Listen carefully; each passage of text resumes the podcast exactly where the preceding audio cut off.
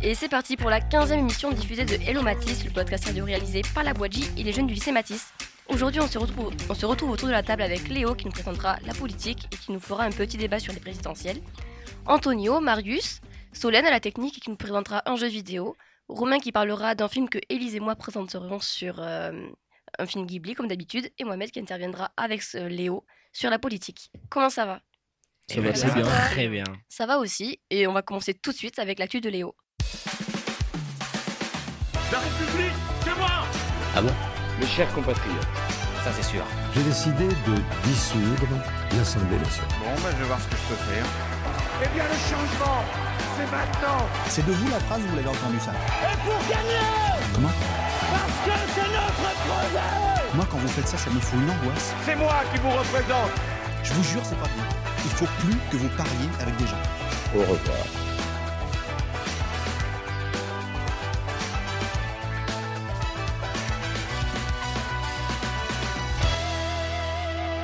Dans l'actualité cette semaine, vous vous en doutez, on va parler du, premier tour des présidentielles. Euh, alors, euh, un peu d'étonnement, euh, je ne sais pas chez vous, de retrouver déjà Marine Le Pen et Emmanuel Macron, ou pas? Non. Non. Ah, on s'y attendait un peu. hein. Ouais. Ouais Ouais, franchement. Donc, euh, ça a été euh, chez certaines personnes un étonnement, hein, chez des candidats hein, qui se croyaient euh, très très haut, comme euh, une certaine Valérie Pécresse, il me semble, qui On nous a fait une 5 petite millions. chute et doit rembourser aujourd'hui euh, 5 millions, ce qui est quand même énorme. Euh, Éric Zemmour aussi, qui Mm. est arrivé quand même quatrième pour sa première campagne, ce qui est très bien, on va dire. Ouais. Enfin, ce qui est très bien, ou ce qui fait peur peut-être à certaines Ouais, ce qui fait personnes. peur. Ce qui fait Oui. peur, je pense. Euh, euh, en troisième, nous avons Jean-Luc Mélenchon qui est arrivé premier des 18-24 ans et des 24-35 ans, si je ne me trompe Ouais, pas. c'est ça. Ouais. Donc euh, c'est bien, hein, chez les jeunes, euh, il a fait un bon score. Bon, euh, il a été déçu, je pense, euh, et ses électeurs aussi, parce qu'il est arrivé que troisième. À quelques pourcentages de Marine. Ouais. Euh, ils ont cru à une remontada hein, parce qu'il y avait que 0,8% Mm. euh, entre Marine Le Pen et lui à un moment, ce qui était très très très serré. Euh, alors pour qui J'ai envie de vous dire, euh, comment dire Vous pensez que qui aurait fait plus? Poutou. Non mais par exemple Valérie Pécresse, est-ce que vous pensez qu'elle allait faire plus? Non. ou que, parce que c'est le- quand ce flop allait arriver? À chaque discours, elle se ratait. Son programme n'était vraiment pas top. euh, Ouais. Il n'y a rien qui allait, vraiment. Ouais, non, c'était pas ouf. Non. Alors, euh, c'est vrai, mais par exemple, ça peut ne pas être légitime comparé à Emmanuel Macron qui a une toute petite campagne. Ouais, par mais il exemple. été président. Et euh, Oui. il- ouais, mais là, les gens, ils ont plus confiance en, en lui qu'à des gens qui sont, euh, qui sont pas fous. Genre, ils avaient peur de Marine, ils avaient peur de Zemmour. Mais ce qui peut être étonnant, puisque Emmanuel Macron a été beaucoup critiqué parce que son mandat était. euh, Nul à chier. Enfin, c'est ce que certains pensent. Ça rime. c'est vrai. D'accord. Euh, Après, c'est ceux qui râlent, qui... Enfin, c'est ceux qui sont pas contents qui s'expriment. Ceux qui étaient contents, ils ont rien dit aussi. Ouais. Oui, oui, bien sûr, mais, euh, mais on va dire qu'il y a quand même un certain étonnement de le retrouver en première position, quoi. Oh, je pense pas. Mais il, il était déjà annoncé qu'il passerait au second Oui. tour. Dès le début, Oui, euh, on bien savait sûr. déjà. Bon, alors, euh, quand même, pour le, pour le second tour, je sais pas si vous avez vu les, euh, les estimations, quand même. Marine Le oui. Pen à 49% et Emmanuel Macron à 51%, ce qui est quand même très, très serré. Vous pensez que les tendances pourraient s'inverser ou pas? Je pense pas parce que euh, Macron, déjà, il réunit tous ceux qui se sont dit Ouais, mais en fait, Macron, ça va. Finalement. Finalement, si on fait le gros bilan, moi, ça m'a pas trop impacté, etc. Il réunit également les plus riches. Bon, ça répond- représente une petite partie de la population, mais ils ont de l'influence. Et il réunit euh, les personnes qui se disent euh, Bah, en fait, euh, extrême droite, faut pas. Oui. Alors, euh, moi, c'est c'est différent. Je pense que Marine, elle va faire très très peur. Elle sera pas à 49%, elle pourra même dépasser Macron, je pense, puisqu'elle fonctionne sur la peur. Et en ce moment, beaucoup de gens ont peur, par exemple, de l'Ukraine ou euh, de, de l'immigration générale ou Mhm. par exemple du Covid. Donc, euh, les gens, ils vont voter par peur, pas par, euh, pas par nécessité ou par euh, opinion. Juste par peur, ils vont voter Marine. C'est ça qui me fait paniquer. Ah ouais, d'accord. Qu'est- Qu'est-ce qui se passerait s'il y avait une égalité? Genre si. Bah, pourcentages, euh, ça- ça- ah, je- il y a plusieurs millions de voix, donc pour que. il y en- Ouais, mais le pourcentage, s'il reste. euh, Ah, mais le Ça peut, pourcentage. dé- ça peut se départager à une ou deux voix?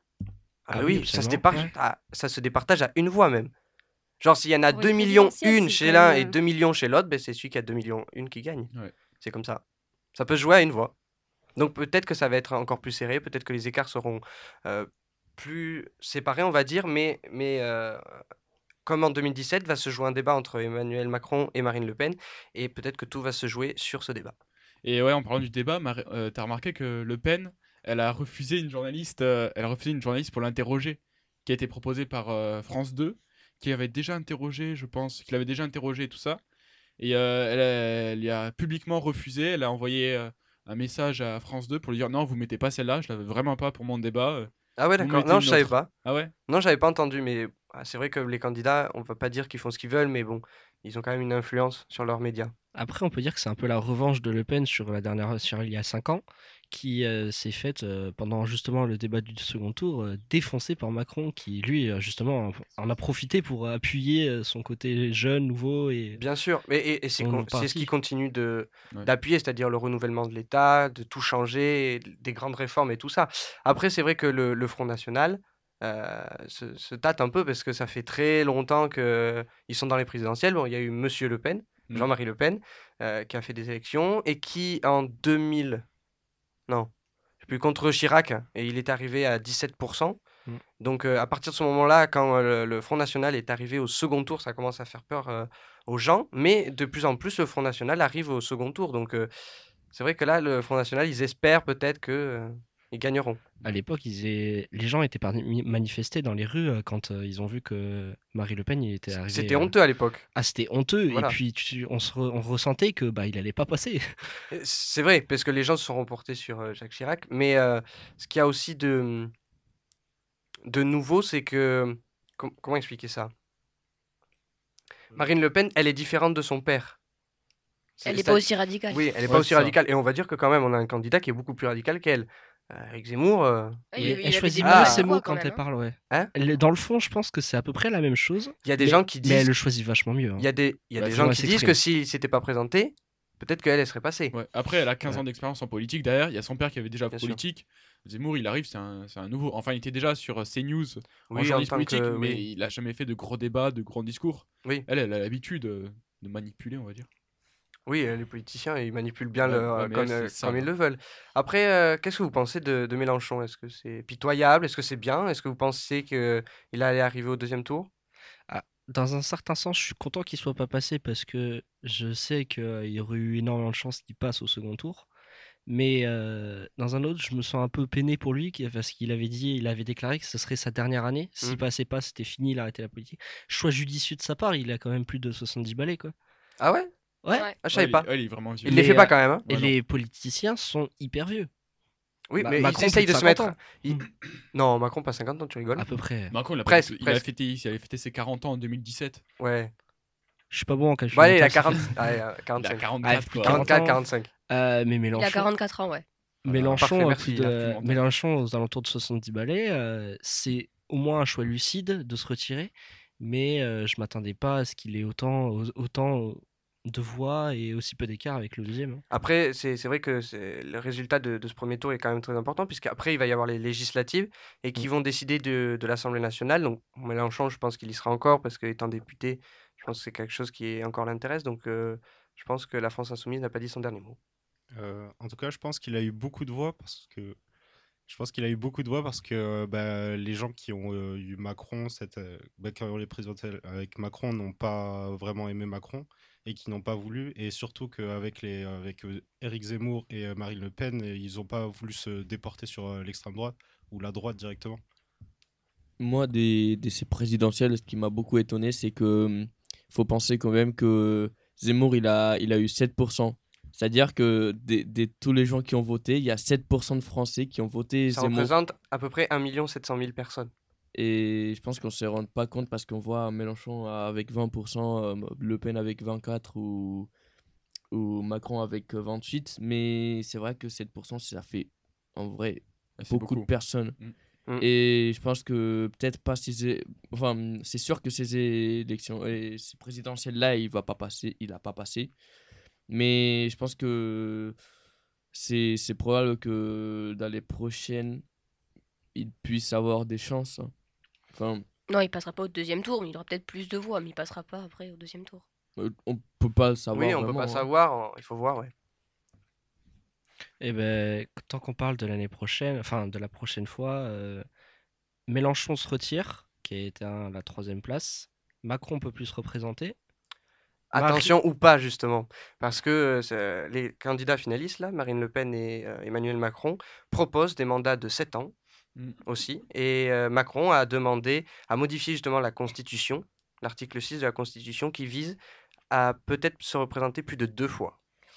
Donc Je pense pas que nous, Français, on accepterait un président qui, euh, Ah, Entre- qui alors, essaie de déroguer. Si ouais. on a encore un second tour comme ça, est-ce que tu pourrais tu préférais voter Marine ou Macron? Euh, alors, personnellement, euh, mes choix politiques euh, divergent beaucoup de certaines, euh, certaines personnes de mon entourage, mais je pense que pff, je sais que Macron, ça a été la merde, je sais que Macron, ça... Marine, ça m'impacte pas tant que ça, hein, son programme. Per- en tant que personne, euh, ça m'impacte pas tant que ça, donc... euh. Allez, quand même Macron, parce que j'aime pas Marine. Ok, il y a un moment qui voulait intervenir une dernière fois. Euh, oui, je voulais savoir, alors euh, par rapport aux absen- absentéismes, il y a eu beaucoup d'absentéisme. S'il n'y en aurait pas eu autant, euh, les, vous pensez que ça aurait été quoi les euh, pourcentages? Ça dépend, c'est quelle tranche d'âge maximum. justement, des principalement des jeunes, hein, il me Bah, semble. du coup, Mélenchon, Mélenchon, serait, oui, il serait passé. passé. Il y a dans certaines, dans certaines régions où c'est Mélenchon, comme Toulouse, la région de Toulouse Ouais. et tout ça. Mélenchon est passé en premier, Macron en deuxième, Marine Le Pen, elle a fait que 10%. Donc euh, c'est vraiment euh, Bah, les, jeunes qui ça. dominent avec la gauche et la droite un peu plus avec la France un peu plus. Si, âgée. euh, vous avez vu la carte des, euh, des, des élections, euh, des électeurs ou pas Mhm. C'est fou quand même. On voit que le sud-est, c'est Marine. Oui. Le nord et l'est, c'est Marine. Toute la France en général, c'est Macron. Et les, vraiment les grandes villes, tu vois, des, tu vois que c'est Mélenchon. Ouais. C'est drôle. hein. Il, il convainc beaucoup les jeunes. Ouais. Après, c'est rigolo parce que, par exemple, il y en a qui disaient, qui disaient euh, Ouais, mais, Mélenchon sur TikTok et tout, c'est ridicule, mais peut-être que finalement, ça fait son effet en fait. Il y avait, euh, il y avait Marine aussi, je crois, sur TikTok. Oui, ils font un peu tous des Il y avait TikTok. Jean Lassalle. Ouais.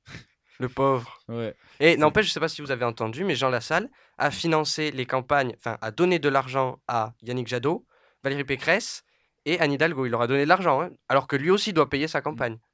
Vous l'avez entendu ça ou pas? Ben, maintenant, il a des dettes aussi, quoi. Hein? Maintenant, il, est- il doit rembourser les emprunts, quoi. ben, Lui, on sait pas en fait, parce que du coup, ça n'a pas été publié, lui. Ah bah, ce que j'ai compris, il est encore en train de rembourser l'emprunt de sa première campagne. hein. Ah ouais Ouais. Ouais. Mais après, ce qui Ok. est pratique pour lui, c'est que puisqu'il a prêté de l'argent, il va pouvoir demander des intérêts aux autres candidats qui sont déjà dans le Non, non, il prête Oh, pas, bah. je- il donne, il donne. Non, c'est un Oh, bon gars. lui. Non, non, mais bah, après, pourquoi pas, pourquoi pas hein, mais, euh, mais c'est vrai que Jean Lassalle aussi nous a étonnés parce que c'est le seul candidat qui n'a pas donné de consigne de vote. Ouais, La c'est plupart vrai. et qui ont perdu, ils ont dit ben, moi j'irai voter ça ou allez voter ça, mais Jean Lassalle a dit que a répondu que on de, les Français étaient assez intelligents pour choisir. Ouais. Mais après quelque chose, un phénomène aussi, euh, on va dire qui est contradictoire, c'est-à-dire que euh, la moitié des électeurs de Jean-Luc Mélenchon pensent aller voter quand même Marine Le Pen. Ce qui est quand même deux extrêmes différents, mais juste pour pas avoir Macron, ils sont tellement remontés contre qu'il y en a certains qui sont prêts à aller voter Marine Le Pen. C'est déjà arrivé ouais, dans le passé. Eh oui, Pourtant, il a invité ses électeurs à voter Macron. Je Oui. crois- ouais, c'est oui, oui, oui, oui, c'est ce qu'il a dit, mais il y en a certains qui c'est pas possible Macron. Mm. Voilà. Un dernier mot, Léo, pour conclure le débat. Genre, toi, ton, ton dernier mot à toi. Euh, mais, euh, élection très surprenante, moi je pense, quand même, euh, avec euh, des rebondissements, c'est-à-dire Valérie Pécresse qui, est- qui, qui nous a fait une descente euh, là d'un coup, alors que les sondages ne le prédisaient pas du tout. Après, certains pouvaient penser que oui, mais bon, voilà. D'accord, ben merci beaucoup. Et on va directement enchaîner avec la chronique de Solène. Here we go!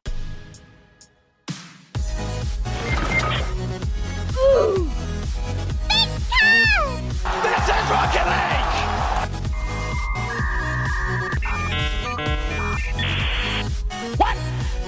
What the fuck? Donc, Deus Ex Human Revolution est un jeu de tir à la première personne qui emprunte un jeu de rôle, qui emprunte au jeu de rôle et au jeu d'infiltration, comme euh, Hitman ou Assassin's Creed. Il est développé par Eidos Montréal et édité par Square Enix. Donc là, pour une fois, c'est pas un jeu indépendant. Il sort en Amérique du Nord le 23 août 2011 sur PC, Xbox 360 et PlayStation 3. Donc il est un peu plus vieux que ceux que je présente d'habitude, il est quand même intéressant. puis, puis progressivement dans le monde. Deus Ex Human Revolution a reçu un très bon accueil critique, tant sur PC que sur console de salon. Le jeu s'est vendu à plus de 2 millions de copies dans le monde pendant le premier mois de sa sortie. D'après les rapports financiers de Square Enix, il est devenu le jeu le plus vendu lors de sa semaine de sortie. c'est le troisième épisode de la saga Deus Ex, et c'est un préquel des deux premiers opus. Son histoire se déroule en l'an 2027, 25 ans avant les faits présentés dans Deus Ex, donc les, les premiers jeux qui sont sortis en 2000. C'est C'est totalement différent. Donc 2027, c'est une période où les multinationales, c'est ce que c'est? Multinationales. Ouais. Non. Ah. C'est euh, les très grosses entreprises qui ont une influence sur le monde entier. Aujourd'hui, par exemple, euh, on a Nike, Ouais, les GAFAM en général. Ouais, ça euh, aussi. même oui, Google, etc. Et là, c'est pas c'est pas elles, ces multinationales, c'est d'autres. Je, vous expliquerai après. Donc ces multinationales gagnent en puissance, bien au-delà du contrôle des gouvernements. Le joueur y incarne Adam Jensen, chef de la sécurité chez- Sarif Industries, qui après une attaque brutale par des terroristes sur le quartier général de la multinationale, se retrouve mortellement blessé et forcé de subir une intervention chirurgicale, remplaçant de nombreuses parties de son corps par des prothèses avancées et des augmentations mécaniques. Jensen est alors impliqué dans la politique mondiale des augmentations humaines à la recherche des personnes responsables de l'attentat. Le joueur évolue donc dans un univers dit cyberpunk. Où est-ce que c'est? Pas vraiment, vas-y, explique-nous. Euh, Cyberpunk, c'est euh, un peu un futur, euh, c'est de l'anticipation. C'est ce, qui, si, ce qui pourrait vraiment être le futur de la, de la Terre, où on a des grandes villes euh, avec des, des gratte-ciel énormes, des, des, euh, des rues sales, etc., sombres, En, en mode dystopie, quoi. en mode dystopie. Oui, hein, oui, c'est ça, en mode dystopie. Et euh, surtout, ce qui est remarquable au Cyberpunk, c'est euh, que tout le monde est cyborg. D'où euh, cyber. Ok, merci. Et, et punk, c'est le style. c'est le- Vous, vous voyez ce que c'est Crête en l'air, quoi. Exactement. Ouais. donc je reprends. Et donc dit cyberpunk est imprégné de hard science fiction. Donc je vais encore vous expliquer ce que c'est. La hard science fiction, c'est une SF caractérisée par son exigence forte de, cohé- de cohérence interne, ainsi que souvent par un intérêt pour les détails scientifiques et techniques. C'est-à-dire que c'est une science-fiction où on a vraiment cherché à que ce soit super réaliste, qu'il y ait une explication à tout. Ok. Vas-y, continue. C'est un monde, et donc on évolue dans un monde pollué à l'extrême, comme j'ai dit, euh, cyberpunk. Des émissions télévisées sur les conséquences et solutions de cette pollution peuvent être entendues tout au long de l'aventure. Les buildings immenses d'Engsha, donc une ville, euh, je crois qu'elle est fictive, en Chine, ou pas, je crois qu'elle existe vraiment, non, je sais pas, plonge la ville basse dans une obscurité permanente dont la ville dite haute, propre et parfaite, semble flotter sous la lumière du soleil.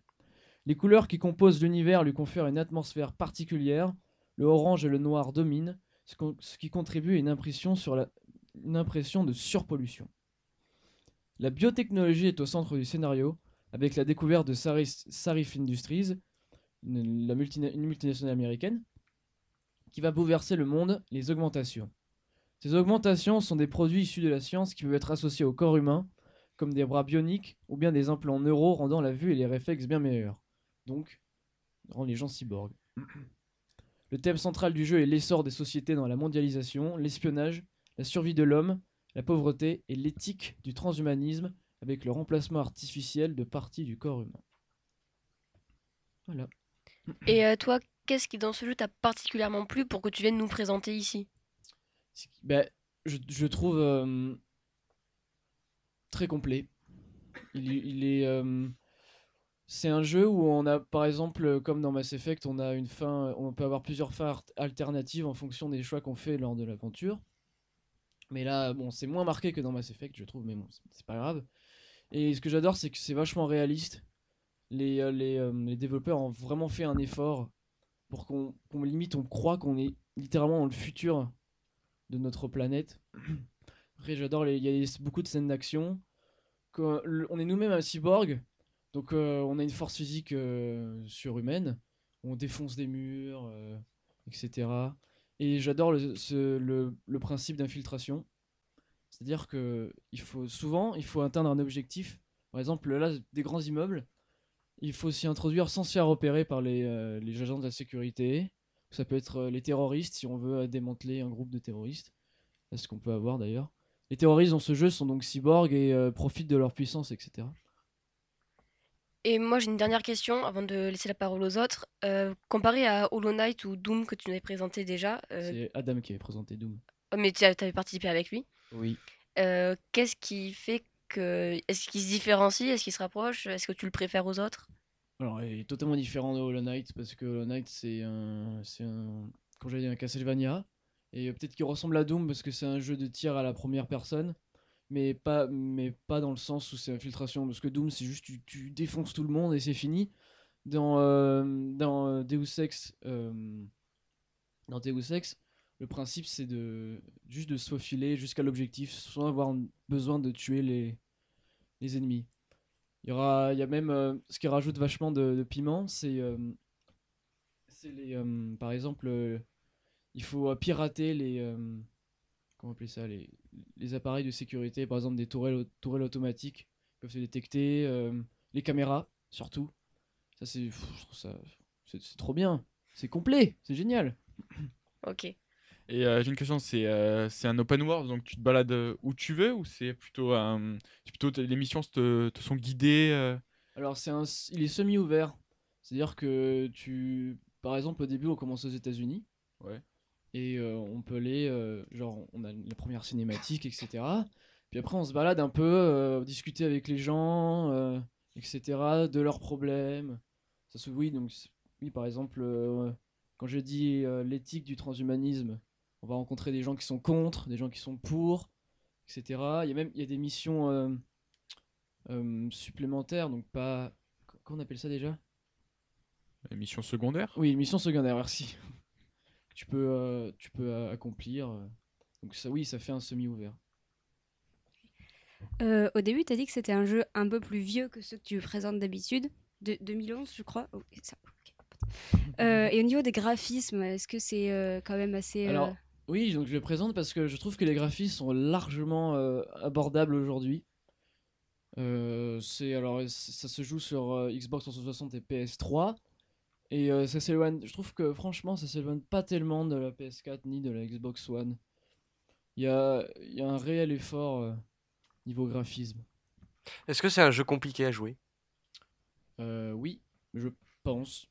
Genre, il faut avoir l'habitude ou un- quelqu'un qui, qui a jamais joué euh, Bah, comme tous les jeux, tu peux, tu peux commencer sans avoir recommencé d'autres jeux. Ce qu'il faut, c'est c'est réfléchir à comment agir dans la. faut s'adapter à la situation. Et par exemple, euh, si tu si as envie de buter un garde à la sécurité, bah, tu vas faire du bruit. Et du coup, bah, t'es repéré et là, c'est fini. Oui, mais est-ce que c'est un jeu, c'est-à-dire que tu vas te reprendre, bah, je sais pas, plusieurs fois avant de, de faire un truc Oui, ou oui. euh, Ah oui. C'est mieux de reprendre plusieurs fois. euh, c'est mieux de sauvegarder avant de, de prendre une décision. Ok. ok.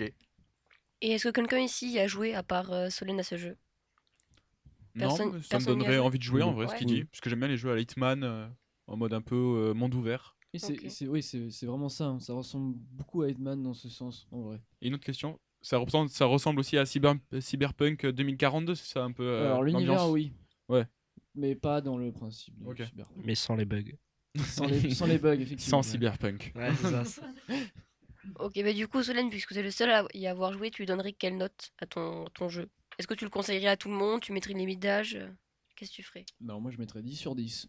C'est, euh, vraiment, pour moi, c'est le jeu parfait. Ok, et pour l'âge? Euh, pour l'âge, euh, un minimum, il faut un minimum de. de... Deux ans.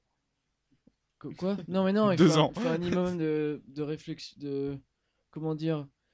Parce que c'est pas juste un jeu de tir, il y a beaucoup de, il y a beaucoup de messages qui passent derrière quand même. Ok, donc faut quand Dans même savoir futur. réfléchir un minimum, quoi. Non, il faut une culture plutôt. Ouais, une Faut une culture. ouverture d'esprit. Ouais, une- et aussi ouverture d'esprit, etc. Je dirais 16 ans. Sûrement là- l'âge où j'ai joué, je sais plus. Ok, et niveau violence, tu l'estimes euh, comment? Il est Peggy 18. Ok, donc- ok. ok, d'accord. Mais du coup, merci beaucoup pour ta chronique, Solène. Si personne d'autre n'a rien à ajouter, on va directement enchaîner avec euh, le film que Lise et moi présenterons sur euh, un des Ghibli. To be or not to be? That is the question. My mom always said life was like a box of chocolates. C'était pas ma guerre Il y a eu des choses qui ont été dites. Alors là, c'est vraiment l'hôpital qui se fout de la charcuterie. Le Moyen Âge, c'est avant ou après Jésus-Christ?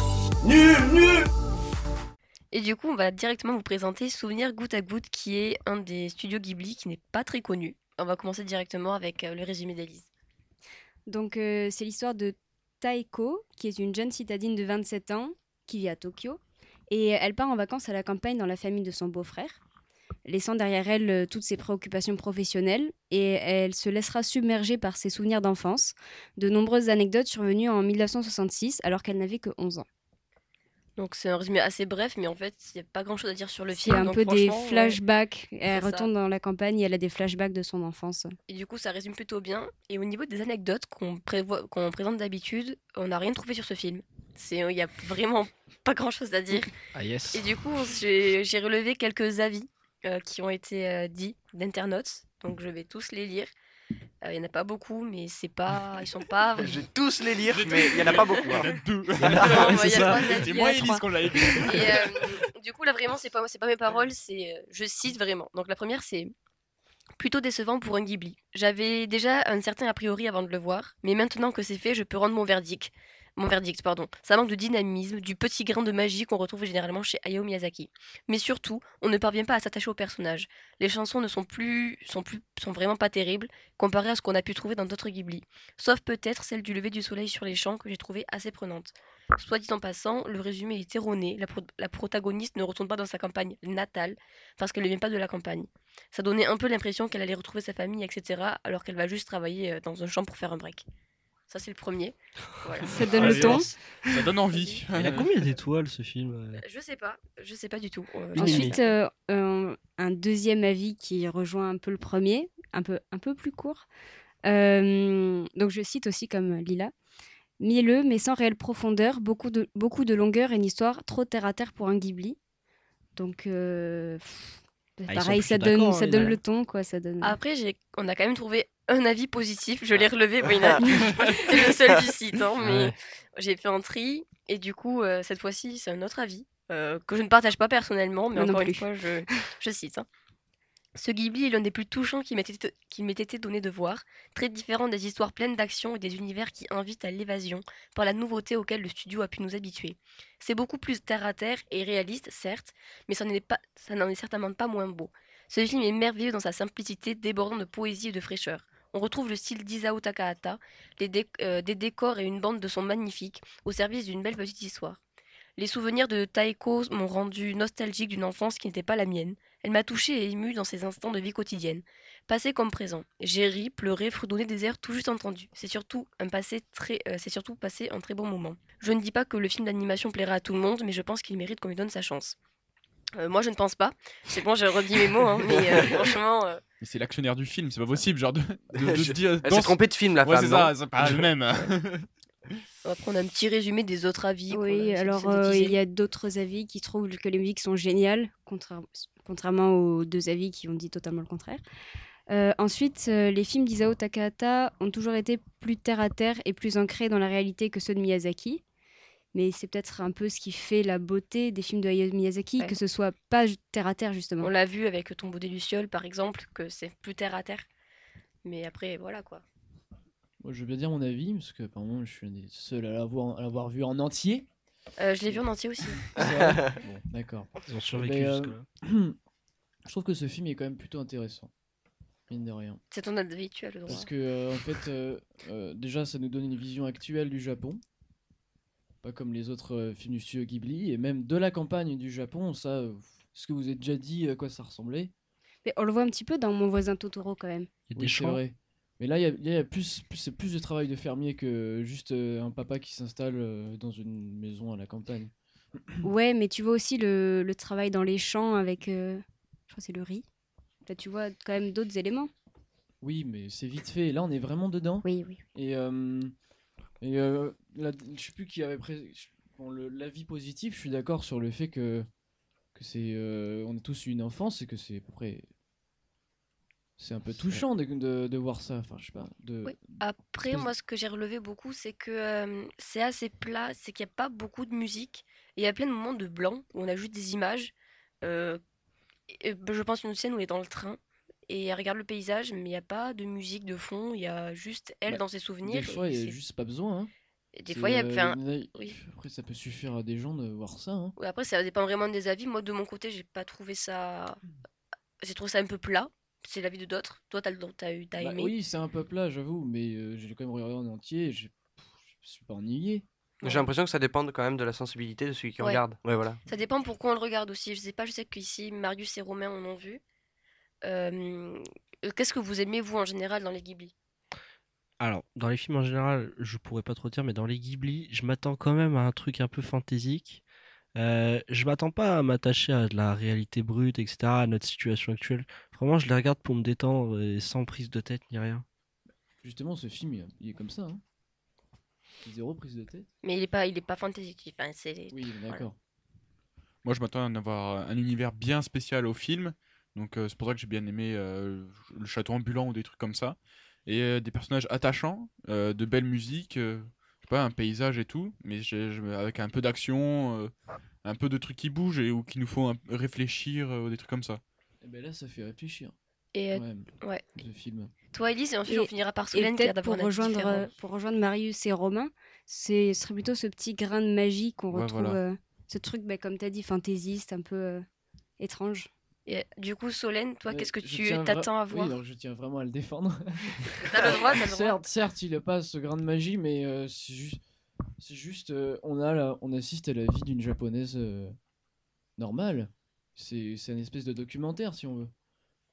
Euh, J'ai juste une question. C'est Hayao Miyazaki qui l'a fait ou c'est un de ses, un de ses euh, fils ou euh, C'est euh, Isao Takahata, le même qui a fait le tombeau des Lucioles. Ah oui, ok. Ouais, il- très terre à terre. Ouais.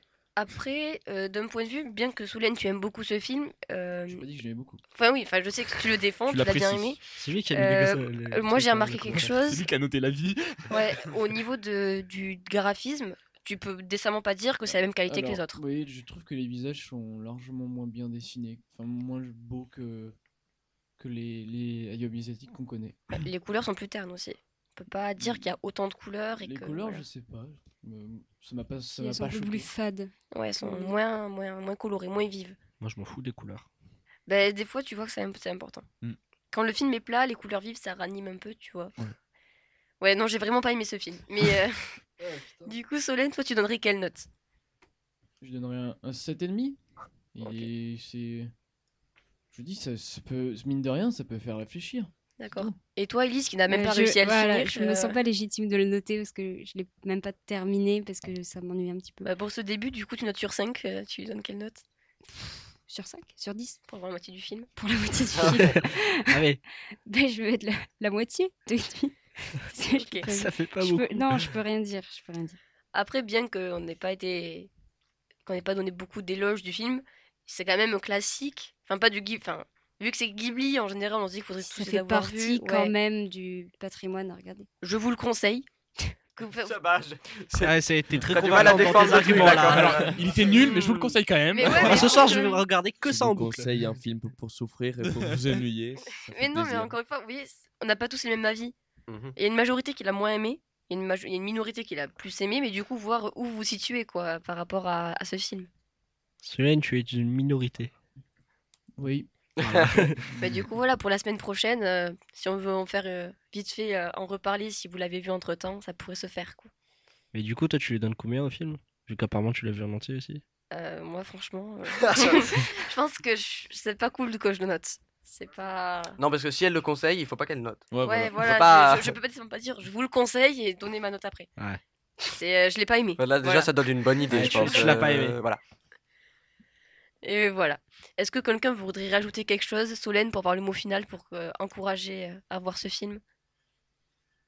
Je vous propose ce film parce que, par exemple, les souvenirs d'enfance, ils sont peut-être communs à tous. Ça peut nous. Forcément, ça peut nous émouvoir et nous refaire penser à notre enfance, euh, à l'école. euh. Je pense que ça se passe à la mater... Non, c'est à l'école, euh, ces souvenirs. Ouais, c'est le primaire. Après, ces souvenirs, si j'ai bien compris, c'était en 1966, donc euh, d'actualité, c'est plus trop d'actualité. ça donne une vision des choses. ça- Ouais. Oui, alors ça Et- donne la vision du Japon d'avant un petit peu. Un peu plus récent que euh, le tombeau des Lucioles, mais voilà.